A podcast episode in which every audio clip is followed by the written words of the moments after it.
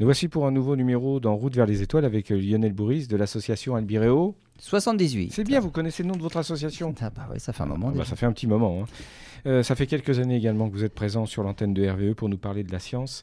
Et on salue euh, tous ceux qui nous écoutent. Ils sont nombreux à apprécier cette émission, notamment des scientifiques, des personnes qui ont fait leurs études. euh, Bah tiens, elle va se reconnaître cette dame-là à la Cité des Étoiles à Moscou et qui écoute cette émission. On la salue et on la remercie en tout cas de sa fidélité. Alors aujourd'hui, on va parler euh, de la gravitation. Qu'est-ce que la gravitation? Eh bien, on va voir, la gravitation, c'est une force, c'est une force très importante, puisque en gros, c'est elle quand même qui, qui régit la forme, la formation et la structure de l'univers.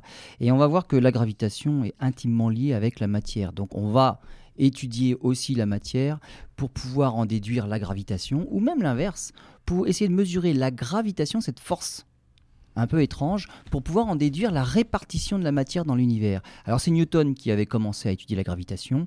Euh, Einstein a peaufiné cette théorie de la gravitation. Et puis, et puis bah aujourd'hui, on se sert de ça pour essayer de tenter d'expliquer pourquoi l'univers est en accélération, en expansion accélérée. Et ben là, on ne sait toujours pas expliquer pourquoi cette, expansion s'accélère. Avant de- d'en venir au vif du sujet, euh, illustrons peut-être très rapidement euh, ce que serait notre vie sur Terre s'il n'y avait pas de gravitation. Ah ben on aurait du mal à rester sur le sol. Voilà, on serait attiré vers le. Ben on serait attiré par rien en fait. Par rien du Donc tout. du coup, on flotterait. Attiré par rien. Donc on, on serait, on saurait voler. Voler, oui, tout à fait. On Ah, saurait flotter en tout cas. C'est une boutade, bien sûr. On se retrouve dans quelques instants. Lionel Bourris, on va parler de la gravitation aujourd'hui et bien évidemment, si on aborde ce sujet, on, on doit parler d'un monsieur qui, bah, qui est célèbre, que tout le monde connaît, même les non-scientifiques le connaissent. Newton, Isaac Newton. Isaac Newton. Et c'est vrai que c'est le premier à, à s'être intéressé à la gravitation. Alors, simplement, alors c'est la célèbre histoire, la fameuse histoire de la pomme qui tombe de l'arbre. Euh, non pas que c'était la première fois qu'une pomme tombait d'un arbre. Je pense que ça avait dû arriver précédemment, Et ça arrive encore. et ça arrive encore. Ouais, ouais. Mais en tout cas, c'est justement le propre des scientifiques, c'est de, de se poser de bonnes questions en observant simplement des phénomènes tout à fait anodins. Une pomme qui tombe, jusque-là, personne ne s'y était réellement intéressé. Les pommes tombaient et on trouvait ça normal. Et lui s'est demandé, la pomme tombe, je vois la pomme tomber, que se, se passerait-il si la branche était un tout petit peu plus haute? Elle tomberait encore, on l'imagine Oui, bien. oui. Et lui s'est posé la question, mais jusqu'où on pourrait aller dans la hauteur de la branche et qu'est-ce qui se passerait? Est-ce que ça continuerait à tomber et jusqu'où ça va cette force qui semble attirer la pomme? Et c'est- de là qu'est née justement toute cette théorie de la gravitation new- newtonienne. Et donc il a, il a étudié ça. Et il s'est demandé après, mais est-ce que pour la Lune, par exemple, c'est suffisamment loin quand même, là, on- un arbre ne va pas si haut que ça, mais est-ce que la Lune ne serait pas attirée de la même manière que la pomme? Et sa réponse a été oui. La Lune est attirée par la Terre Par la Terre. de la même façon que la pomme.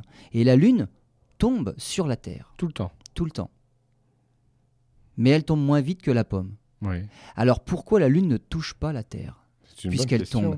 Alors, on il a mesuré, hein, on sait même de combien la Lune tombe sur la Terre. hein. Au niveau du sol, là par exemple, si on lance un objet, cet objet va- va perdre 5 mètres. Il va tomber de 5 mètres à chaque seconde. Oui. Donc on voit bien qu'à un moment donné, au bout d'une seconde, il est 5 mètres plus bas. Donc si on lance à l'horizontale, il, est- il tombe immédiatement sur le sol. Si on lance un peu vers le haut, il va finir par ralentir et puis après il va redescendre. Donc au bout de quelques secondes, et c'est pas énormément le nombre de secondes, ça finit par toucher le sol aussi. Eh bien la Lune c'est pareil. Si la Lune ne bougeait pas, elle s'écraserait sur la Terre. C'est-à-dire? C'est-à-dire que puisqu'elle perd à chaque seconde, la Lune va perdre un tout petit peu sur son orbite. Nous, au niveau du sol, on perd 5 mètres par seconde. La Lune est 60 fois plus éloignée. Mhm. Alors là, je m'entends 60 fois plus éloignée. La Lune est à 400 000 km. quand, on fait de, quand on étudie la gravitation comme ça, on utilise en fait la masse qui se trouve sous nos pieds. C'est celle-là la masse qui attire, la masse pesante. Et nous nous trouvons à peu près à 6500 km du centre de la Terre. Donc, à cette distance-là du centre de la Terre, si on, pouvait, on pourrait réduire toute la masse de la Terre en ce point-là, à 6500 km sous nos pieds. Donc, nous nous trouvons à 6500 km du centre de la Terre, où on pourrait réduire toute la masse de la Terre. Chaque objet à cette distance-là est attiré par une certaine force qui fait perdre à chaque objet 5 mètres par seconde. J'ai bien compris. La Lune est à 400 000 km, elle est 60 fois plus loin que nous. On Oui. est à à On est 6500 d'accord. km. Eh bien, la force est plus faible. Elle est 3600 fois plus faible. C'est 60 au carré. Et bien vous divisez 5 mètres par 3600, puisqu'elle est 3600 fois plus faible à cette distance-là. La Lune perd 1 mm 4 à chaque seconde. Elle tombe de 1 mm 4 toutes les secondes. La Lune. ju- Justement, elle devrait percuter la Terre. Alors pourquoi ne touche Bah oui. pas la Terre? Bah Parce qu'elle avance sur son orbite. C'est-à-dire que si on l'immobilisait, elle tomberait. Mais elle bouge. Et la Lune, à la vitesse à laquelle elle bouge sur son orbite, elle fait un tour en un mois, à peu près. À chaque seconde, si on mesure sa vitesse, elle parcourt 1 km. C'est un tout petit peu plus de 1000 mètres par seconde. Mais au bout d'un kilomètre, la Lune est tombée de 1 mm 4. On regarde au niveau de la Terre, bah, l'horizon s'est dérobé de 1 mm 4 aussi. On vit sur un monde sphérique. Donc, il y a une La courbure de l'horizon fait que, à ce kilomètre-là, Ouais. l'horizon est descendu d'un millimètre explique 4. la Ce qui fait que la Lune ne se rapproche jamais de la Terre. Ah, elle tombe tout le temps autour de la Terre de 1 mm 4 à chaque seconde, Ouais, ouais, ouais. mais elle ne s'en rapproche jamais puisqu'il y a la courbure de l'horizon qui fait que la Lune ne se rapproche pas de la Terre. C'est ce qu'on appelle être en orbite. Elle est attirée par la Terre et il n'y a que cette force-là qui marche, c'est la gravitation. Mais comme elle tourne autour, eh ben, elle n'arrive jamais à s'en rapprocher. Ouais, je comprends. Si on était capable de lancer un objet suffisamment rapidement, nous, eh bien, il finirait par épouser la rotondité de la Terre aussi. Et les 5 mètres au bout de chaque seconde, si on était capable de lancer à plusieurs kilomètres de distance, eh ben, c'est la courbure de la Terre qui fait que, eh ben oui, l'objet est descendu de 5 mètres, mais la Terre aussi. L'horizon est plus bas de 5 mètres. Du coup, on aurait satellisé l'objet que l'on lance.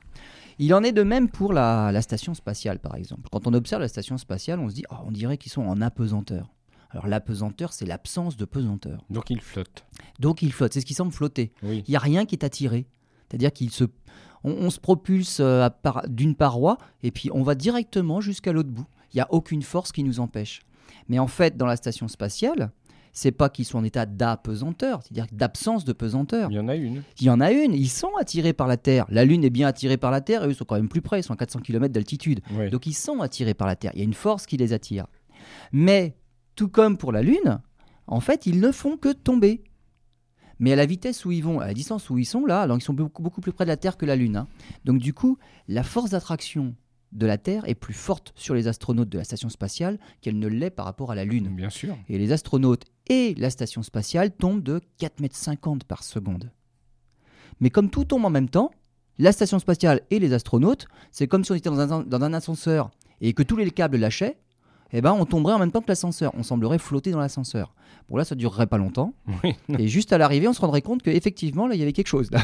Donc on s'écraserait tous par terre. Voilà. Mais la station spatiale, contrairement à l'ascenseur, elle tourne autour de la Terre. Et elle tourne pas qu'un petit peu. C'est 8 km par seconde. Donc, si rien ne tournait, Si rien ne tournait, tout tomberait. tout tomberait. Si la, Terre ne Terre, tournait pas. bah voilà, la Terre attire autour. Ouais. Alors la Terre, qu'elle tourne ou pas, ça c'est autre chose, ça, ça joue pas. C'est si la station spatiale ne tournait pas autour de la Terre, elle serait attirée par la seule force qui existe dans le coin, c'est l'attraction de la, de la pesanteur. Donc la gravité, la gravitation. Mais comme la station spatiale tourne, au bout d'une seconde, elle a perdu 4,50 m d'altitude. On va dire son, son orbite fait qu'elle s'est rapprochée de 4,50 m par rapport à une ligne droite. Mais puisqu'elle a parcouru 8 km pendant cette seconde-là, on se rend compte que bah, 8 km plus loin, comme par hasard, eh ben, la courbure de la Terre fait que l'horizon se trouve 8 4,50 m plus bas aussi. Du coup, la station spatiale ne s'est pas approchée. Elle ne fait que tomber sans jamais s'approcher du sol, de la Alors- Terre. Donc elle ne tombe pas, elle est en orbite. Revenons un instant à Newton avant de, de voir que cette théorie, euh, vous l'aborderez, cette question de la gravitation, suffit, semble-t-il, plus aujourd'hui pour expliquer tous les phénomènes. Mais euh, Newton, qu'est-ce qu'il a fait? Co- Comment a-t-il trouvé cette loi de la gravitation? Ben, en fait, c'est la loi de la gravitation surtout universelle. universelle Sur Terre, on se rend bien compte que tout tombe, tout est attiré. Oui, Donc, euh, c'est c'est- les bébés, euh, quand, quand les, les tout petits enfants, ils ne font que ça. Pourquoi ils s'amusent à faire tomber des objets? Parce qu'ils testent la gravitation. Et pour eux, c'est pas tiens, je fais tomber un objet et puis après je généralise à tous les objets. Non, il faut que je teste pour tous les objets. Donc il faut tout faire tomber. Mais exactement. C'est ils sont en expérimentation constante. D'accord. On fait tout tomber, on se rend compte que oui, bon bah tout tombe, c'est bon. Et à un moment, on comprend et on arrive à généraliser le phénomène. On n'est pas obligé de tout jeter. Mais donc, on se rend compte sur Terre que la gravitation agit sur tous les objets. On est tous attirés par quelque chose vers le sol. Et c'est ce qui nous donne la direction de la verticale, le centre de la Terre. Newton, ce qu'il a réussi à généraliser, lui, c'est que la Lune est soumise à la même force. Et c'est pour ça que c'est devenu la gravitation universelle. La Lune tourne autour de la Terre parce qu'elle est attirée par la Terre. De même que le Soleil attire toutes les planètes. Et c'est cette force-là qui agit sur tous les objets de l'univers. Alors ce qui est intéressant, c'est que, on va dire, à chaque distance d'un objet, n'existe qu'une seule vitesse possible. C'est-à-dire que pour une masse donnée, de l'objet qui attire, de l'objet pesant, il existe une vitesse donnée pour une certaine distance pour laquelle on est juste satellisé. J'imagine, on reprend la station spatiale. La station spatiale, elle est à 400 km d'altitude et sa vitesse, c'est 8 km par seconde. si on essayait de la faire avancer, on va dire au double, 16 km par seconde, elle irait trop vite, elle compenserait plus que la gravitation. Eh ben, elle serait éjectée de son orbite. Si elle allait moins vite, bah, du coup, là, elle serait attirée par la Terre. Donc, à cause de la masse de la Terre, qui est, elle, qui, a, qui est ce qu'elle est, à 400 km d'altitude, il faut tourner à 8 km par seconde pour ne pas être ni éjecté ni attiré. Donc, à chaque orbite correspond une vitesse propre. D'accord. Et c'est l'inverse. C'est ce qui nous permet de déterminer la masse de l'objet, en fait. Quand on observe de loin, par exemple les satellites de Jupiter, si on observe un satellite qui tourne autour de Jupiter à une certaine distance qu'on peut mesurer, s'il met une semaine à faire le tour de Jupiter, eh ben juste par une formule toute simple, et c'est grâce à Newton qu'on l'a, eh ben on peut en déduire la masse de Jupiter, c'est-à-dire la masse de l'objet autour duquel le satellite tourne. C'est comme ça qu'on fait pour déterminer la masse du Soleil. La Terre est à 150 millions de kilomètres du Soleil, elle fait un tour autour du Soleil en un an. Et eh bien rien que ça, on peut en mesurer la vitesse de, déplacement de la Terre sur son orbite, et eh ben on en détermine la masse du Soleil. Si le Soleil était beaucoup plus massif, il faudrait qu'à cette distance-là, on tourne beaucoup plus vite, sinon on serait attiré, la, force serait plus, plus forte. Si le Soleil était moins massif, à cette distance-là, il faudrait tourner moins vite. Et donc, notre orbite et notre vitesse sur notre orbite nous permet de mesurer, de déterminer directement la masse de l'objet autour duquel on tourne. Mhm. Et c'est grâce à ça qu'on a accès aux masses des planètes. On n'est pas obligé d'aller les peser. Les masses des étoiles, alors ça c'est pratique, c'est quand les étoiles sont doubles. Une étoile toute seule, c'est pas évident. Mais une étoile double, on mesure à quelle vitesse elles tournent l'une autour de l'autre. Et on en, on en déduit la masse des étoiles. Donc ça c'est grâce à Newton qu'on a pu, comme ça, être capable de mesurer les masses des objets simplement en observant leur orbite, leur, euh, vitesse autour de l'objet. Alors avec Newton, euh, on a pu mesurer plein de choses comme ça, puis on s'est rendu compte qu'il y avait des choses bizarres. Alors notamment, il y avait des orbites de certaines planètes qui étaient un petit peu perturbées. Alors les perturbations, on les a associées à d'autres objets qui étaient plus loin. Si une planète tourne pas très rond sur son orbite, c'est qu'il y a quelque chose qui la perturbe. Et eh ben c'est comme ça qu'on a découvert Neptune. Simplement par les calculs, Uranus avait l'air d'avoir une orbite quand même un petit peu perturbée, trop perturbée, et donc c'est qu'il y avait quelque chose qui la perturbait encore plus loin. Et eh bien par des calculs, alors évidemment pas des calculs simples, hein, et eh ben c'est Urbain Le Verrier qui a réussi à déterminer la position de la planète qui était censée perturber Uranus. On a découvert Neptune par les calculs. Très bien, on va, on va faire une première pause et puis on se retrouve dans quelques instants pour euh, parler euh, encore un petit peu de la théorie de Newton qui, selon les scientifiques, n'était qu'une première ébauche, une approximation, une approximation pardon. et puis on parlera d'un grand monsieur du XXe siècle, Einstein. Voilà, nous sommes toujours en route vers les étoiles avec Lionel Bourris d'Albireo 78. Lionel, il y a quelques instants, vous nous parliez de, de Newton, vous nous parliez de, la gravitation. Alors, cette théorie de Newton, et puis ce qui a permis de découvrir notamment les, planètes ou les satellites de Jupiter. Ben voilà. Uranus. voilà, la découverte d'Uranus hmm. grâce à cette théorie de la gravitation universelle. Mais c'est approximatif. Alors voilà, le problème c'est qu'on a fait pareil, en observant l'orbite de Mercure, on s'est rendu compte qu'il y avait des perturbations aussi. Et là on s'est dit, bah, vu que ça marche avec Neptune, euh, il doit y avoir quelque chose qui perturbe Mercure. Et donc on s'est mis pendant quelques années à la recherche d'une planète entre Mercure et le Soleil. Alors comme Mercure déjà, elle pas loin du Soleil, il fait très chaud, cette planète-là, euh, qu'on était parti à la recherche, c'était Vulcain. Donc on a cherché Vulcain pendant des années, une planète encore plus proche du Soleil que Mercure, et on ne l'a jamais trouvée. En fait, et là, on s'était dit, ben mince, pourtant euh, les calculs, euh, la, gravitation de Newton, ça expliquait, ça a marché pour Neptune, pourquoi ça ne marche pas pour le Vulcain? Et c'est là qu'on s'est rendu compte donc bah, des limites de la théorie de la gravitation de Newton. En mmh. fait, c'est une approximation d'une théorie encore plus large. Et cette théorie plus grande, c'est Einstein qui l'a trouvée. Mais, euh, la démarche de Newton n'en est pas moins géniale, parce que euh, il a eu des intuitions. Il a, il- Absolument. il était- voilà, Mais c'est c'est la démarche scientifique. tout à fait. À partir d'observations simples, il en a déduit tout un tas de choses. Et donc cette histoire de la pomme, qui paraît tout à fait anodin, c'est grâce à ça qu'on a compris mais comment marchait l'univers pratiquement. Et on peut mesurer la masse des étoiles simplement à partir de cette théorie-là qui est venue d'une pomme. Alors que, que dit Einstein? Le problème, Einstein? voilà. Alors le problème, c'est que euh, la théorie de la gravitation universelle de Newton n'arrive pas à expliquer certains phénomènes. Et Einstein, lui, a, donc trouvé une autre théorie encore plus générale et qu'il a nommée la théorie de la relativité générale. Donc c'était après sa théorie de la relativité restreinte. La théorie de la relativité générale, c'est la théorie de la gravitation. Et avec cette théorie-là, on a réussi à expliquer les mouvements bizarres de l'orbite de Mercure sans avoir à aller chercher une hypothétique planète nommée Vulcain.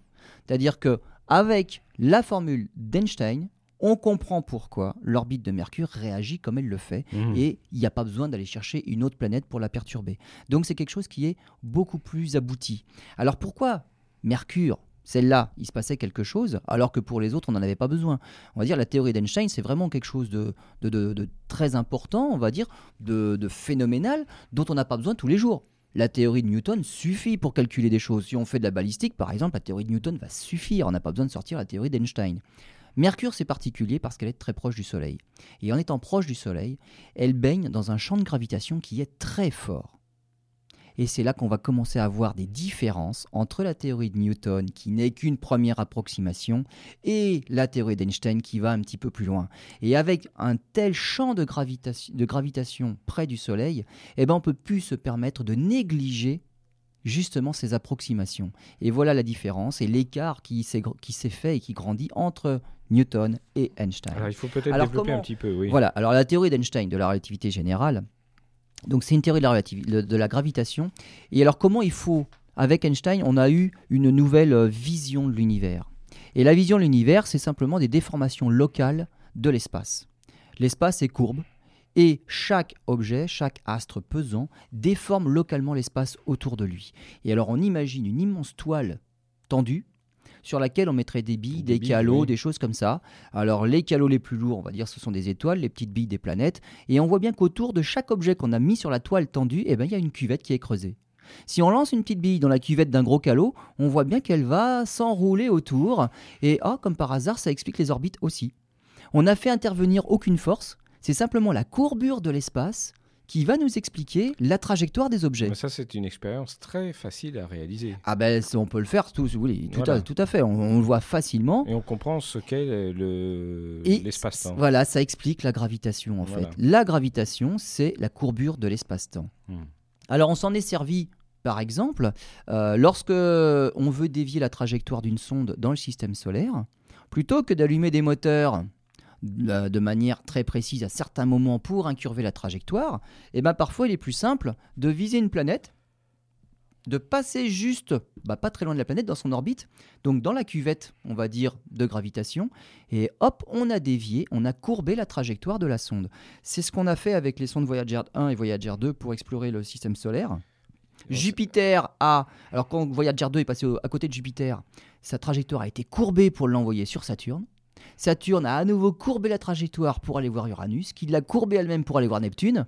Donc on a pu visiter Comme une fronde. à moindre frais, on appelle ça en plus une fronde gravitationnelle. Voilà, Donc l'effet, c'est fronde gravitationnelle. Exactement, comme une fronde, on a dévié la trajectoire de la sonde à moindre frais. Par contre, il faut être fort dans les calculs. Si on passe trop loin, la force d'attraction, par exemple, de Jupiter est trop faible, la déviation n'est pas assez forte. Si on passe trop près, le champ de gravité est trop fort, on va la dévier beaucoup trop et on loupe la cible d'après. hein. Donc, il faut quand même être fort dans les calculs, faut être précis. Donc, à l'instant où il faut et à la distance où il faut, si on envoie la sonde comme il faut, on arrive à dévier juste au degré près pour être sûr d'atteindre la cible d'après. Voilà, Et on n'oublions pas qu'entre-temps, les planètes bougent sur leurs orbites. C'est-à-dire qu'il faut anticiper aussi. Je la dévie pour qu'elle arrive à un endroit où sera la planète d'après dans quelques que- années. Ça, ça demande des calculateurs importants, euh, très puissants. Ah bah oui, faut être fort en maths. Il faut être fort en maths. Voilà. Voilà, donc euh, apprenez vos maths, ça peut servir un jour. Alors, Donc la, la théorie de la gravitation donc générale, c'est ça en fait, la relativité générale, cette théorie de gravitation, ce sont ces cuvettes-là. Alors, ce qu'on vient de raconter pour des sondes, par exemple, eh bien, on peut même le généraliser à n'importe quel type d'objet. Et en particulier, on peut généraliser ça à la lumière. La lumière, c'est des petits grains, des photons qui voyagent dans l'espace. Mais un photon, s'il s'approche aussi d'un astre massif, il va rentrer dans la cuvette de l'astre à cause de la gravité. Et donc pourquoi lui ne serait pas dévié aussi de sa trajectoire? C'est-à-dire qu'il irait en ligne droite en l'absence de masse, mais dès qu'il passe à proximité d'un astre massif, eh ben, il va voir sa trajectoire légèrement déviée. Alors, ça, ça a été justement eh ben, un des tests de la théorie de la relativité générale. Parce que la relativité générale, mettre des cuvettes sur un matelas, pourquoi pas? C'est une image qui a l'air de marcher euh, relativement bien, mais est-ce que ça explique tout? Alors après, il y a tout un tas de tests. Et on est toujours actuellement à tester des, choses sur la relativité générale. On n'a pas encore réussi à la mettre en défaut. Et ce premier test-là de justement la déviation des rayons lumineux, eh ben c'est Sir Arthur Eddington qui a été chargé de, de le vérifier en 1919. La relativité générale, c'était euh, dans le début des années 10, 1915, 1916. 1919, il y a un phénomène, euh, une éclipse totale de Soleil. Et l'intérêt lors d'une éclipse totale de Soleil, c'est que le Soleil, justement, il est caché par la Lune et on voit apparaître les étoiles. Et notamment les étoiles très proches du Soleil puisqu'il éclaire plus. En plein jour, on ne voit pas les étoiles proches du Soleil. Hein. Le Soleil, il éclaire trop, donc on ne peut pas. Mais à ces moments-là, éclipse totale de Soleil, le Soleil est éteint il est caché, et on voit apparaître les étoiles qui sont juste à côté. Mais justement, comme on vient de le dire, les étoiles qui sont juste à côté du Soleil voient leurs rayons lumineux passer très près de la surface du Soleil. Mmh. Et on a été vérifié que, justement, ils n'étaient pas là où il faudrait. C'est-à-dire qu'on avait des cartes du ciel suffisamment précises pour savoir comment étaient disposées les étoiles en l'absence de Soleil. Quand le Soleil est six mois ailleurs, c'est-à-dire qu'en pleine nuit, on, voit les constellations et on sait les distances des étoiles entre elles juste à cet endroit-là, autour du Soleil, on a vu apparaître les étoiles qu'on avait déjà repérées depuis longtemps, et eh ben on s'est rendu compte qu'elles n'étaient pas tout à fait à leur place. Les rayons lumineux sont bien courbés par le Soleil. Ils sont déviés. Donc on a une, quand on voit, on a une image faussée de l'univers quand on l'observe. À, cause de certaines masses, en tout cas. Alors pour le Soleil, on peut pas le voir parce que le Soleil, en général, il est pas en éclipse euh, totale, donc il fait jour, donc on voit pas les étoiles. Et de toute façon, ce phénomène-là, il est suffisamment petit hmm. pour ne pas avoir pu être mis en évidence avant. C'est-à-dire que là, c'est vraiment une expérience euh, que l'on a déduit de ce qu'avait dit Einstein. C'est pas quelque chose qu'on a mesuré et on s'est posé la question, mais pourquoi ça marche comme ça? C'est l'inverse. C'est-à-dire que la relativité générale a dit qu'il se passerait ça, alors on va vérifier on ne l'a pas découvert fortuitement, comme par exemple les problèmes de l'orbite de Mercure, où après la théorie de Newton, on s'est dit, ben, c'est bizarre, Mercure fait des choses bizarres. On n'a jamais vu que le Soleil faisait des choses bizarres, c'est Einstein qui l'avait dit. Attention, on va voir ça. Donc on a vérifié. Et effectivement, ça s'est confirmé. Visiblement, la théorie de la relativité générale est la bonne. Alors, on va dans quelques instants euh, aborder une deuxième euh, phase, euh, justement, concernant la gravitation. Euh, et la théorie de. C'est bien ça, je ne me trompe pas, la relativité générale? Relativité générale. Parce qu'en en fait, il y a un phénomène euh, que nous subissons et qu'on cherche à mesurer, à, mieux connaître. C'est tout simplement l'expansion de l'univers. Ben voilà. On parle des masses. Une masse dévie les rayons lumineux. Une masse attire des choses. On en parle depuis tout à l'heure. Et eh bien, en fait, ce qu'on aimerait savoir, c'est comment va se comporter l'univers. En fonction de la masse qui le compose, notre univers actuellement est en expansion. On le sait depuis un moment déjà, puisqu'on observe les galaxies s'éloigner de nous. Mais, d'après les, formules de la relativité générale, la masse de l'univers va influer sur le comportement futur de l'univers. Si la masse est très faible, en tout cas pas suffisamment élevée, cette expansion va continuer. Si la masse a juste une certaine valeur, on appelle ça la masse critique, l'expansion va ralentir, mais elle va mettre un temps infini pour s'arrêter et on va finir un univers statique. Si la masse est bien plus importante, l'expansion va se ralentir, mais la masse sera tellement forte qu'elle va même repartir dans l'autre sens, cette expansion. Et on va avoir voilà, ce qu'on avait appelé Big Bang, l'expansion de l'univers, c'est cette inflation démesurée.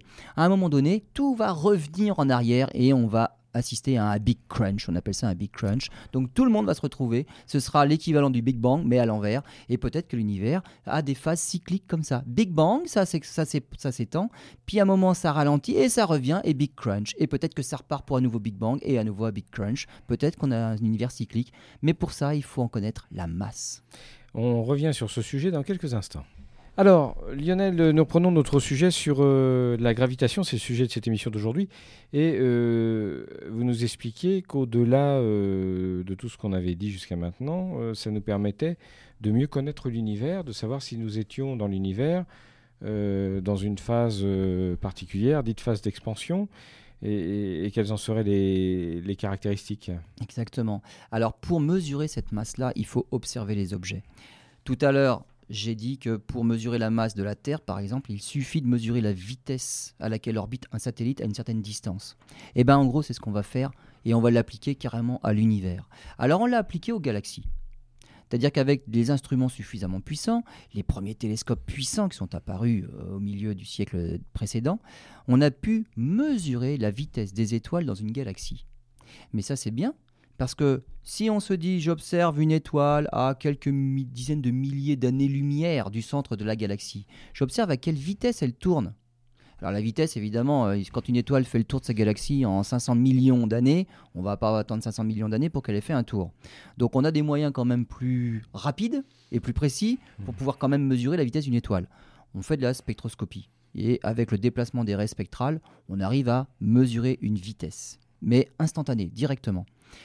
Et quand on mesure la vitesse d'une étoile à une certaine distance du centre de la galaxie, eh ben on, est, on en déduit la masse qui attire cette étoile-là, donc la masse de la galaxie. Le principe est le même que pour les planètes. Mais exactement, voilà. On en déduit la masse de l'objet autour duquel il tourne. Donc on fait ça avec des étoiles disposées à différentes distances du centre de la galaxie en question, et on fait ce qu'on appelle une courbe de vitesse. Et ce qu'on ce qu'on s'attend à trouver, ben, c'est comme par exemple dans le système solaire.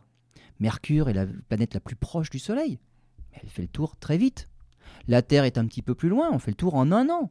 Jupiter, Jupiter est à 750 millions de kilomètres du Soleil, nous on est à 150 millions. Jupiter fait le tour en 10 ans. Saturne est à 1 milliard et demi de kilomètres, deux fois plus loin que Jupiter. Elle fait le tour en 30 ans.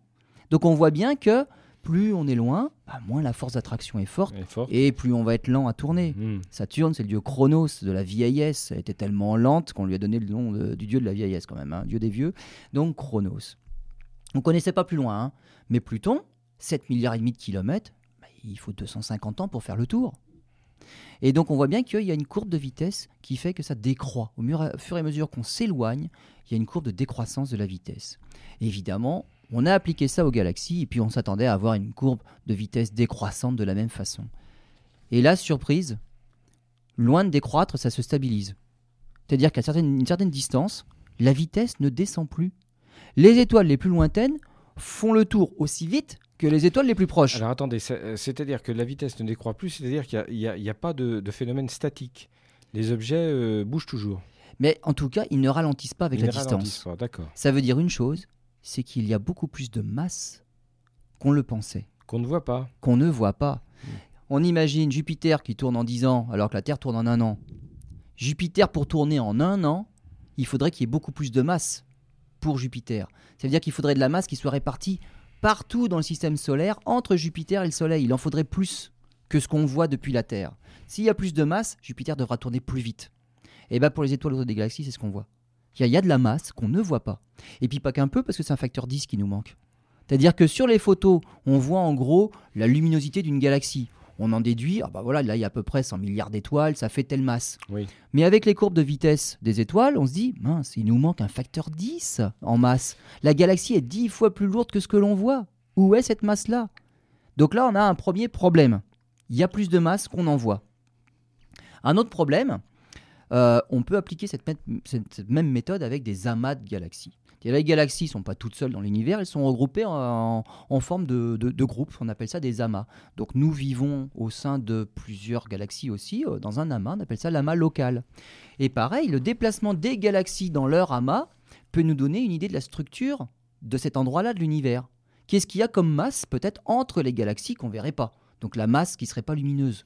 Nous, ce qu'on voit sur les plaques photos, c'est des étoiles, ça brille, on voit bien.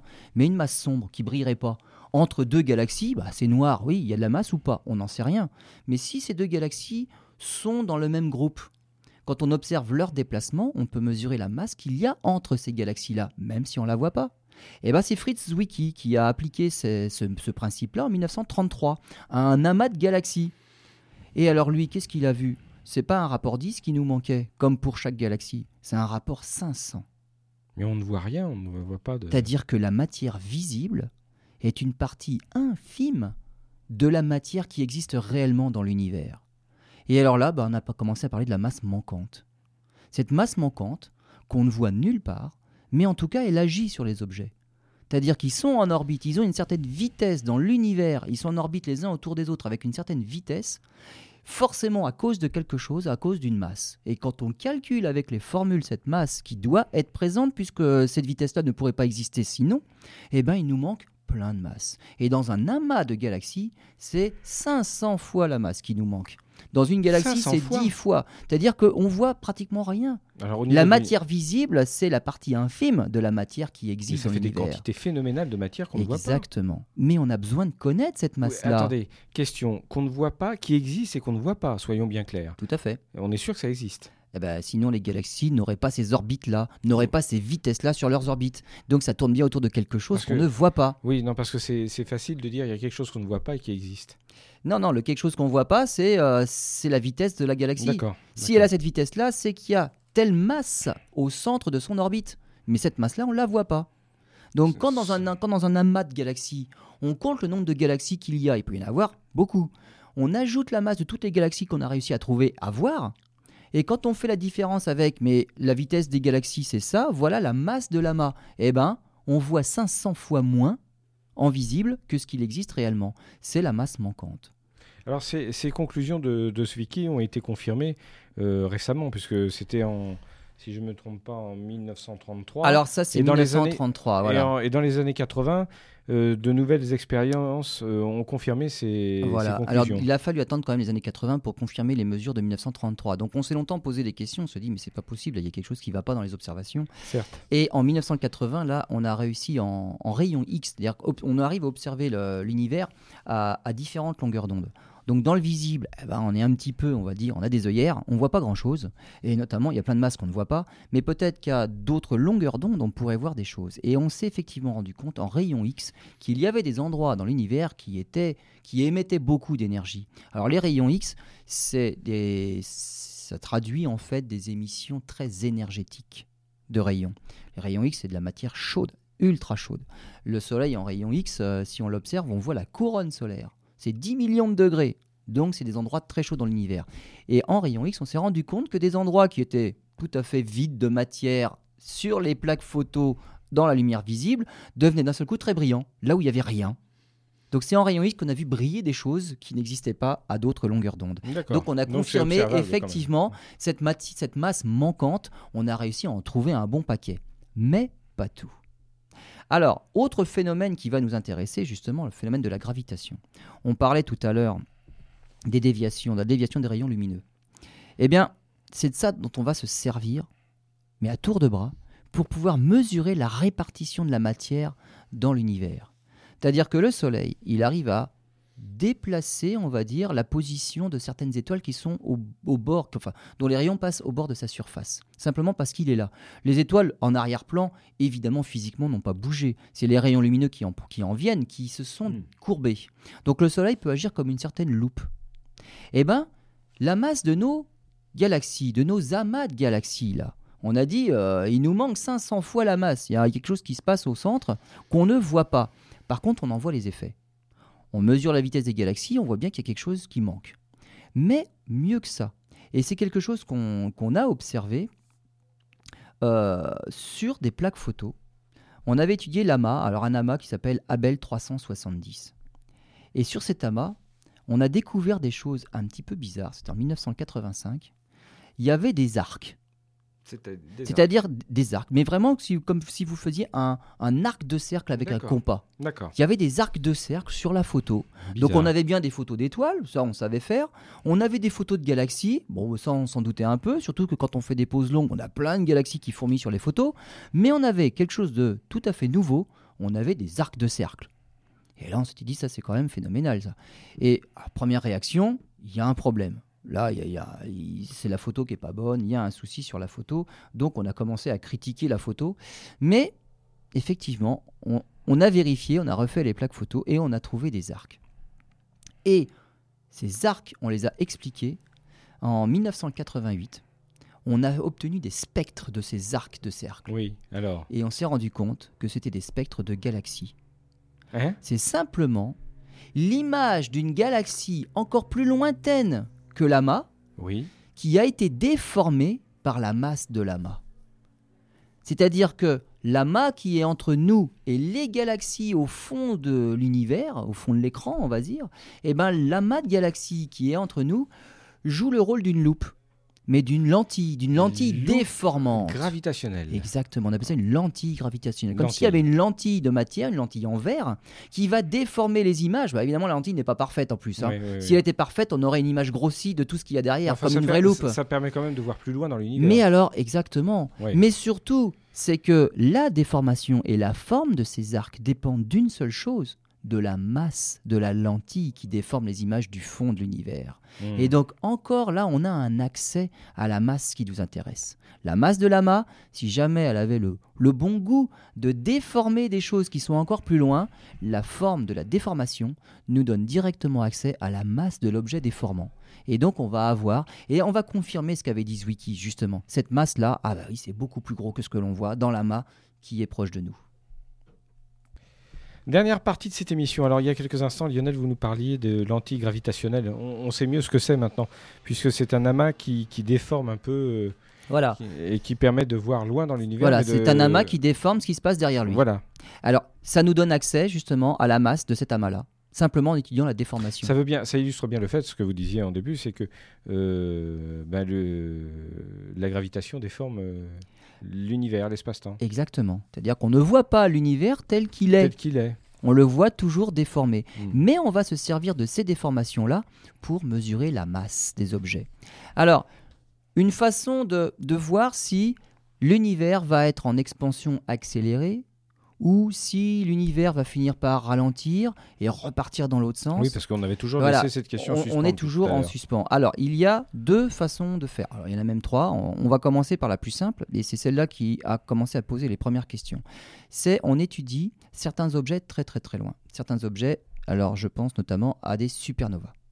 Il y a certaines supernovas d'un type particulier qui, lorsqu'elles explosent, émettent toujours la même quantité d'énergie.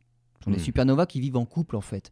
Et lorsque l'étoile mourante a attiré suffisamment de matière de son compagnon, elle atteint une nouvelle masse critique qui la fait redevenir une supernova. Mais elle, at- elle attend pas d'en avoir beaucoup trop. C'est arriver à une masse critique, elle redevient supernova. Et donc ces supernovas-là d'un type particulier, qui prélèvent la matière de leur compagnon, arrivent toujours à la même masse critique, et lorsqu'elles redeviennent supernova, elles, elles ont toujours la même luminosité. Et c'est ça qui est bien. C'est-à-dire qu'on connaît leur puissance, on connaît leur luminosité. Et elles sont tellement brillantes qu'on peut les voir au fin fond de l'univers. Et quand on observe et qu'on étudie ces supernovas-là, on se rend compte que l'univers est en train d'accélérer. Son expansion est en accélération continuelle. Et ça, c'est pas très vieux. Ça fait juste une dizaine d'années qu'on a découvert ce phénomène-là. Alors on s'est posé une question. Au début, on connaissait que quelques supernovas. On s'était dit, bon, c'est peut-être celles-là qui sont un petit peu particulières. Est-ce qu'on va pouvoir généraliser le phénomène? En fait, maintenant, on en connaît un petit peu plus. On a appliqué cette même étude à 500 supernovas et ça a confirmé le phénomène. Plus la supernova observée est loin et plus on se rend compte qu'elle s'éloigne vite. Donc il y a une accélération de l'expansion de l'univers. Mais là encore, on se dit, est-ce que les supernovas, c'est pas juste dû à un problème dans la, théorie de l'évolution de l'étoile qui ferait fausser un petit peu les observations? Donc il va falloir trouver autre chose. Autre chose pour mesurer si l'univers va être en expansion ou pas, c'est d'être sûr de la masse qu'il contient. Et la masse, on va y avoir accès avec ces fameuses lentilles gravitationnelles. On, on peut déjà d'ores et déjà savoir connaître la masse de l'univers. Alors, on va pouvoir observer ça. C'est la forme de la structure de chaque lentille. On va trouver des lentilles, des amas d'étoiles, des amas de galaxies qui sont à différentes distances de nous. Ces distances-là, plus elles sont loin, ça veut dire plus elles se retrouvent dans le passé. La lumière a mis beaucoup plus de temps à nous venir. Donc, on va faire une étude là, en fait, chronologique. On va étudier des amas très proches. On va mesurer leur masse par la déformation des galaxies qu'ils imposent. On va étudier la masse d'amas un petit peu plus loin, en étudiant toujours la déformation des galaxies qui sont encore plus loin, et des amas très très très éloignés. en étudiant la déformation bah, des galaxies qui sont encore plus loin. Et on va avoir une carte comme ça de structures déformantes dans l'univers. Et cette évolution, parce que là on va avoir une évolution des structures massives, va aussi nous donner une information sur la masse de l'univers. Et ça, ça confirme aussi le fait que l'univers est en expansion accélérée. On en est sûr maintenant. Eh ben, on en est de plus en plus sûr, effectivement. Donc les supernovas, c'était un petit problème parce que là, ça dépendait de la théorie des étoiles. Par contre, là maintenant, et on a pu appliquer cette méthode-là à tout un tas d'amas de galaxies. Donc, simplement la mesure de la gravitation, donc la déformation des galaxies en arrière-plan, nous donne aussi un état des lieux. Et on se rend compte que, eh bien évidemment, ça marche, ça confirme ce que l'on dit. Alors, il y a une troisième, une troisième façon de, de, prouver, et puis ça va être une troisième méthode. Pour l'instant, elle est un petit peu hors de portée de nos instruments. On appelle ça l'oscillation acoustique des baryons. Pardon. Voilà, donc c'est pas un gros mot, on va dire. Non, non, non, non. Mais... En fait, là, c'est une mesure très fine de la position des raies atomiques. Donc, on étudie le spectre de galaxies, mais il faut étudier la position des raies très précisément. Et certaines raies ne sont pas tout à fait à la bonne place. Et c'est cette petite différence-là qui nous donne aussi accès, justement, à, cette masse, à cette déformation et à la gravitation. Alors c'est hors de portée de nos instruments sur Terre. Euh, il va même falloir attendre des très très très gros télescopes. Donc l'Extremely Large Telescope, hein, le futur télescope européen. Et avec ça, on va être capable de mesurer la position des raies d'un quasar sur une trentaine d'années. Et en observant les variations de position de ces raies d'objets très lointains sur une trentaine d'années, ça va aussi nous donner des informations sur ce qu'on est en train d'étudier, à savoir la masse qu'il y a dans l'univers. Bien. Alors, on va faire ça. Alors évidemment, là, euh, la mesure de l'accélération et la variation au cours du temps, alors tout ça, ça va nous donner des, contraintes hein, sur les hypothèses justement de, de, l'accélération. Parce que actuellement, on est en train de mesurer que ça accélère. L'expansion de l'univers qui avait pris de l'élan au tout départ, il y a 15 milliards d'années, à l'époque du Big Bang, on appelle ça l'inflation. On va dire c'est un, grand élan. Mais ça devrait réduire, ça devrait ralentir. Oui, c'est pas le cas. Ben, c'est pas le cas, ça accélère. Donc ça accélère pour quelle raison? Alors là, on n'en sait rien. Il y aurait une force qui tendrait à nous faire accélérer. La seule force qui marche dans l'univers pour nous, c'est la gravitation. Alors là, il y a deux choses soit il y aurait une gravitation négative parce qu'il faudrait que ça nous accélère, il y aurait une force de répulsion. Dans notre univers, il faudrait une force de répulsion pour accélérer les objets pour qu'ils soient toujours plus. Alors voilà, une force de répulsion, une gravitation négative. Là, on se dit, on comprend pas bien pour l'instant. Ou alors, il y aurait une force d'attraction positive, mais de l'extérieur.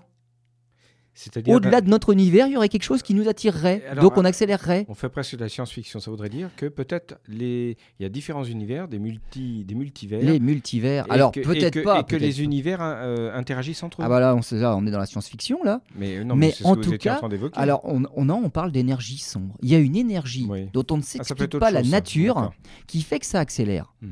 On n'a pas du tout d'idée sur la nature de cette énergie-là qui fait que l'expansion s'accélère. La seule chose, nous, qui fait accélérer les choses, c'est la gravitation, qui agit à ces distances-là, en tout cas dans l'univers. Mais pour que la gravitation agisse, il faudrait qu'elle soit à l'extérieur, pour nous attirer de plus en plus vite. Ou alors, il faudrait une gravitation négative qui ferait répulsion dans notre propre univers. Donc on parle d'énergie sombre.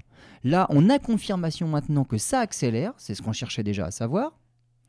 La masse, visiblement, de l'univers n'est pas assez importante pour contrebalancer cet effet-là, donc on ne va pas revenir dans un big crunch. On va continuer à s'étendre. On a parlé dans une précédente émission où on parlait du temps, de l'avenir de l'univers, comment ça finirait. Ah et à la fin, on était arrivé à, dans des centaines de milliards, de milliards, de milliards d'années, finalement, il n'existera plus rien dans l'univers. Donc on n'est pas du tout revenu dans un big crunch.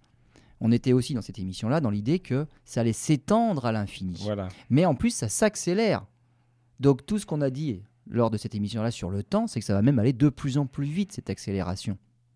Et donc, eh ben voilà, ce qu'on se rend compte même, donc on l'a, mais on, est, on est maintenant en fait à, l'aube de, de, grandes découvertes.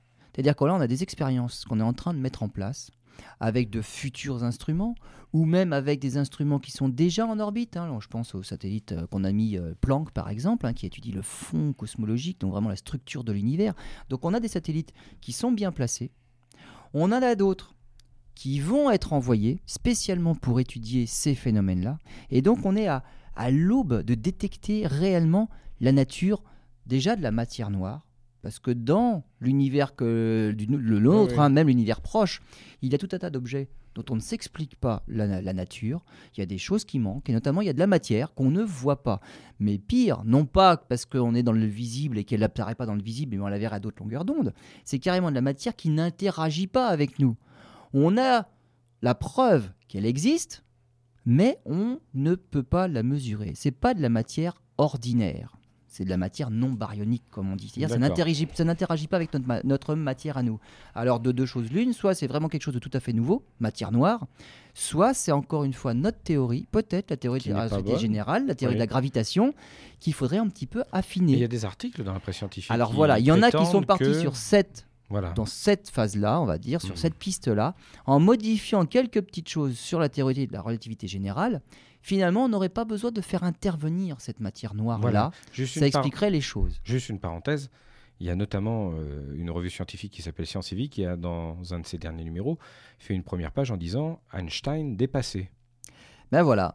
Mais pour l'instant, c'est que des pistes. Ce ne sont que Mais c'est ça la science. D'accord. La science, c'est pas figé. S'il y en a qui ont des pistes pour expliquer plus facilement des phénomènes que d'autres, eh ben Bah, finalement, souvent c'est ça. Oui. Hein, c'est toujours le critère du rasoir d'Occam. Hmm. C'est-à-dire que c'est la théorie qui impose le moins de contraintes qui bien souvent est la bonne. D'accord. Et donc voilà, il y a certaines pistes, on va dire, on va un petit peu réarranger sans complètement bouleverser hein, la théorie de la relativité générale pour, avoir, pour, pour pouvoir se passer de la matière noire. Ça, c'est une chose.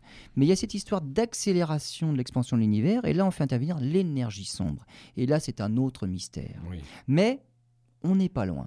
Et là, bah, on est à l'aube de, de, de- de pouvoir découvrir tout ça. Sur la matière noire, les dernières pistes qu'on a en étudiant la matière noire, eh ben, c'est qu'on sait qu'elle est aussi distribuée dans l'univers et qu'elle se répartit sous forme de filaments. C'est-à-dire que les amas de galaxies, ils sont pas répartis de manière homogène. Hein. C'est pas comme une Mm. grosse soupe, on va dire, d'amas de galaxies et tout est à peu près homogène. Pas du tout. Les amas de galaxies se répartissent le long de filaments et entre les filaments, il y a des grands espaces vides. Il y a des vides, mais des vides, vides, vides. Il n'y a rien. Il n'y a pas une galaxie, il n'y a pas une étoile, il n'y a rien, c'est du vide. La matière noire, il semblerait qu'elle se répartisse aussi sous la forme de filaments.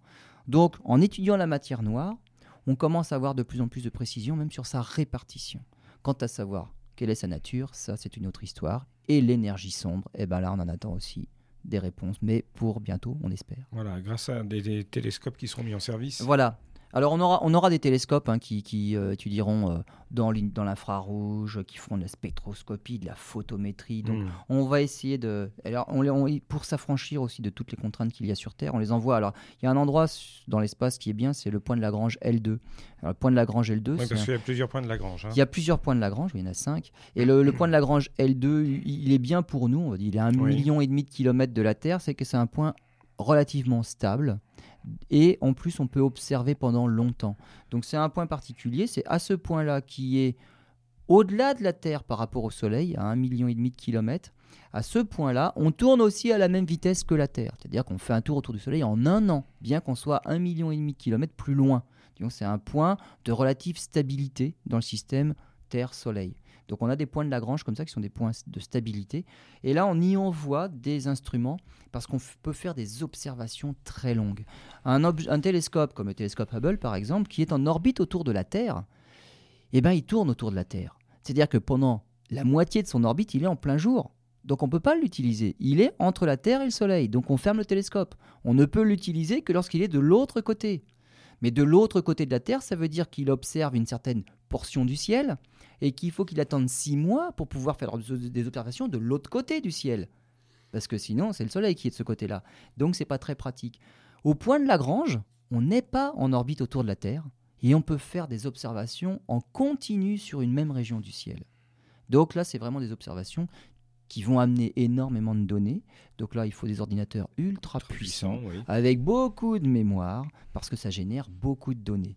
Mais là, on est à l'aube de grandes découvertes, de toute façon, soit dans un sens pour confirmer toutes les théories dont on vient de parler, soit dans l'autre, Où on va, où on va déboucher les infirmer, va et il va falloir peut-être changer certaines théories pour bah, euh, modifier certaines choses et expliquer les choses plus facilement. Mm. Donc de toute façon, là, on évolue dans un sens ou dans l'autre, et on est à l'aube de nouvelles découvertes. Très bien, ben, merci Lionel. Euh, on se retrouvera pour une prochaine émission et puis pour les suites, justement, pour connaître ces pistes, parce que la science évolue à une telle vitesse que, par exemple, certaines émissions que nous avons pu faire il y a désormais 4-5 ans eh ne sont plus valables aujourd'hui. Exactement. On a eu des confirmations, des affirmations. Et donc, dans quelques années, on pourra reparler à nouveau de la gravitation et on saura peut-être euh, ce qu'est la matière noire ou l'énergie sombre. Très bien, merci. À bientôt pour une nouvelle émission.